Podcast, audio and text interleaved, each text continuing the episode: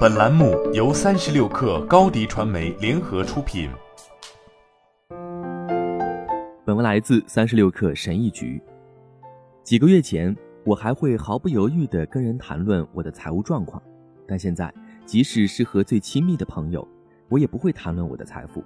我决定做一个隐形的有钱人，向社会、熟人、朋友，在极端情况下，甚至是向家人隐藏财富，选择成为富人，而不是看起来很富有。很多百万富翁都是隐形的富豪，正如托马斯·斯坦利在他的书《邻家的百万富翁》中所说：“很多住豪宅、开豪车的人其实并不富有。”然后我们发现了更奇怪的事情。许多拥有巨额财富的人，甚至并不住在高档社区。随着我深入研究，一件事变得清晰起来，那就是做隐形的有钱人真的有很多好处。最大的原因就是，我不希望金钱成为影响人际关系的一个因素。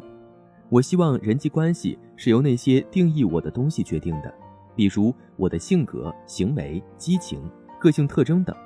尽管我们不愿承认。但金钱总是一个影响因素，如果不是有意识的，那么就是潜意识的。Zeroda 公司的联合创始人尼克希尔·卡马斯承认，在他成为亿万富翁后，他身边多了很多阿谀奉承的人。我很幸运，我现在最好的朋友中没有一个在乎钱。但如果我的财务状况是公开的，我怎么能确定将来也会是这样呢？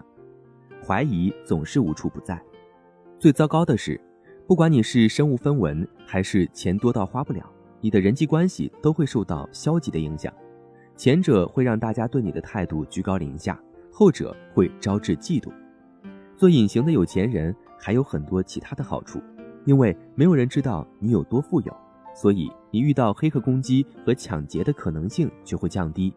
而且，如果你在工作时表现得很富有，开着法拉利去上班，那么。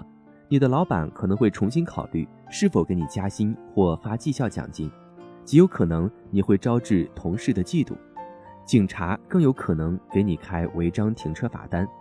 低调的另一个重要的好处是会让你没有外部压力，没有人会指望你穿 Gucci 举办奢华的派对或开奔驰。总而言之，低调的好处多多，更多的安全感加心理平静加更纯粹的关系。加更少的挥霍等于更多的储蓄，也就是更多的财富。那么，如何才能做一个隐形的富人呢？除非你是社会名流、职业运动员或上市公司的高级管理人员，否则隐藏自己的财富并不难。这里有一些方法，让爱打听的人知道你不喜欢谈论自己的财务状况。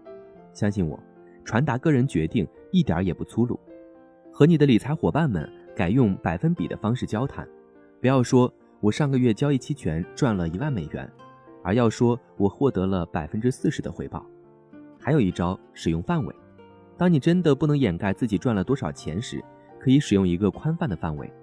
如果你一年挣二十万美元，就可以说我一年挣四到二十万美元。避免亮闪闪的首饰，不管是劳力士、阿玛尼还是劳斯莱斯，都尽量避免。一辆超级跑车很难隐藏。但至少不要到处炫耀。你可以买一辆便宜的普通车日常使用，毕竟奢侈的真正乐趣在于拥有，而不是炫耀。在没有必要的时候，不要升级你的生活方式，保持捐赠的私密性。透露捐赠数额，就像透露你的收入一样。再说一次，如果你觉得有必要炫耀你的捐赠，那就不是真正的利他主义。把大多数成功归功于运气，运气是一个很好的替罪羊。可以用来贬低你的成功。如果人们发现你比想象的要富有，那就归功于运气吧。除非确实有需要，否则不要透露你的财富。你的财富只对自己最重要，有时候也对家人重要，但对其他人都不重要。好了，本期节目就是这样，下期节目我们不见不散。高迪传媒为广大企业提供新媒体短视频代运营服务，商务合作请关注微信公众号“高迪传媒”。